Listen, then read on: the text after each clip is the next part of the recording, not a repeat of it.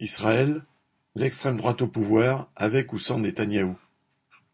Une alliance hétéroclite, formée le 2 juin par deux partis de gauche, deux du centre, trois de la droite et d'extrême droite, rejoints par le parti arabe israélien islamiste Raham, pourrait parvenir à constituer un gouvernement en Israël, obligeant ainsi Benjamin Netanyahou à quitter le poste de Premier ministre qu'il occupe depuis douze ans sans interruption. Du côté de la gauche, les travaillistes s'inscrivent dans la continuité de leur participation précédente à des gouvernements d'union nationale avec la droite.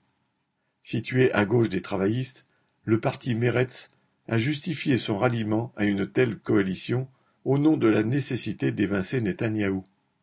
C'est en effet le seul objectif commun à ces partis qui prétendent faire voter rapidement une loi interdisant à toute personne inculpée dans une procédure judiciaire d'occuper le poste de Premier ministre. Jugé pour fraude, corruption et abus de pouvoir, Netanyahou se verrait ainsi fermer les portes du gouvernement. Le vote de confiance devant la Knesset, le Parlement israélien, a été fixé au dimanche 13 juin. La coalition ne disposant que d'une très faible majorité, estimée à 61 députés sur 120, Netanyahou a multiplié les déclarations menaçantes à l'égard des élus qui voteraient contre lui, appelant ses partisans à manifester devant leur domicile.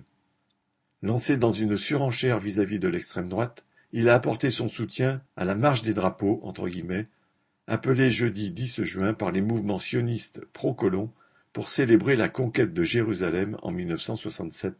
Comme elle n'a pas été autorisée, contrairement aux années précédentes, à travers les quartiers arabes de la partie orientale de la ville, les organisateurs ont préféré annuler leur défilé. Netanyahou et plusieurs membres de son parti, le Likoud, ont déclaré, eux, qu'ils manifesteraient, quelles que soient les conséquences, le Hamas ayant menacé une nouvelle escalade si la marche était maintenue.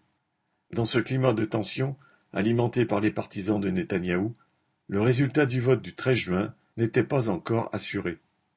Mais même si cette prétendue coalition du changement entre guillemets, parvenait à mettre fin à l'ère Netanyahou, ce serait pour continuer sa politique.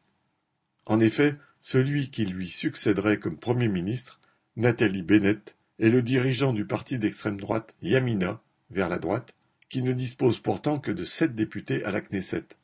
Loin d'être un nouveau venu, il a enchaîné les portefeuilles dans les gouvernements successifs de Netanyahou, à l'économie et à la défense, avant de passer dans l'opposition à la suite des élections de mars 2020. Appartenant au courant sioniste religieux d'extrême droite, il prône la colonisation des territoires palestiniens occupés et s'oppose à toute forme d'État palestinien sur des terres revendiquées au nom de la Bible. Quant au parti arabe israélien islamiste Raham, il avait commencé dans un premier temps par négocier avec Netanyahou, avant finalement de conclure un accord dans le camp opposé, cherchant à monnayer son ralliement au plus offrant. Autant dire que les Palestiniens n'ont vraiment rien à attendre de cette coalition. Les services de police viennent de lancer une campagne d'arrestation massive, baptisée Loi et Ordre, ciblant en particulier les jeunes Arabes israéliens dont la mobilisation a été importante ces dernières semaines. Ces arrestations se sont bien souvent accompagnées d'insultes, d'humiliations et de violences physiques. Avec ou sans Netanyahou, cette répression risque de se poursuivre, car c'est la seule réponse que les dirigeants israéliens connaissent depuis soixante-dix ans face à la lutte des Palestiniens pour faire reconnaître leurs droits. Marc Rémy